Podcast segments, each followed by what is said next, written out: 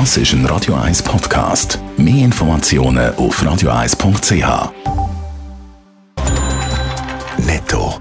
Das Radio 1 Wirtschaftsmagazin für Konsumentinnen und Konsumenten wird Ihnen präsentiert von Blaser Greinicher. Wir beraten und unterstützen Sie bei der Bewertung und dem Verkauf von Ihrer Liegenschaft. blasergreinicher.ch Dave Burkhardt.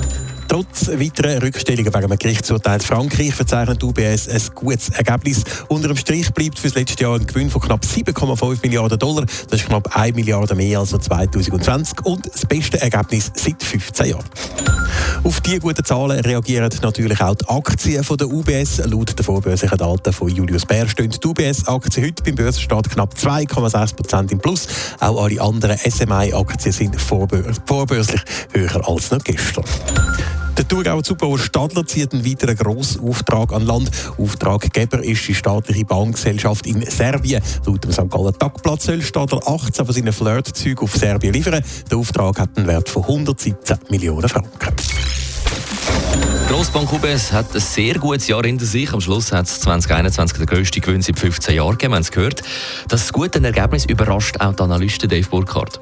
Ja, die UBS hat bei den Analysten selber eine Umfrage durchgeführt mit dem Ergebnis, dass ein Gewinn von knapp 7 Milliarden Dollar erwartet worden ist für 2021. Jetzt ist es schlussendlich sogar noch eine halbe Milliarde mehr gewesen und eben das beste Ergebnis seit 15 Jahren. Allerdings hat die UBS gegen Ende Jahr an Schwung verloren. So hat die Bank im letzten Quartal weitere 740 Millionen Dollar wegen einem Steuerverfahren zu Frankreich müssen zurückstellen. Entsprechend ist auch das Quartalsergebnis deutlich unter dem vom dritten Quartal und auch unter dem vom Vorjahr gelegen. Trotzdem zeigt sich der UBS-Chef Ralf Hammers in einer Medienmitteilung von der UBS natürlich sehr zufrieden mit dem Resultat. Und ohne Rückstellungen wegen dem Steuerverfahren in Frankreich wäre das Resultat ja noch besser ausgefallen. Wie ist eigentlich der Stand in diesem Verfahren?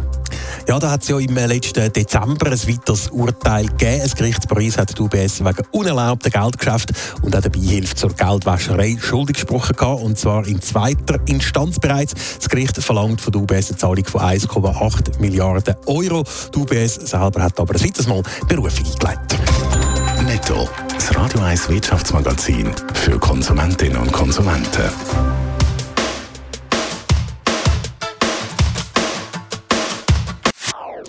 Das ist ein Radio 1 Podcast. Mehr Informationen auf radio1.ch.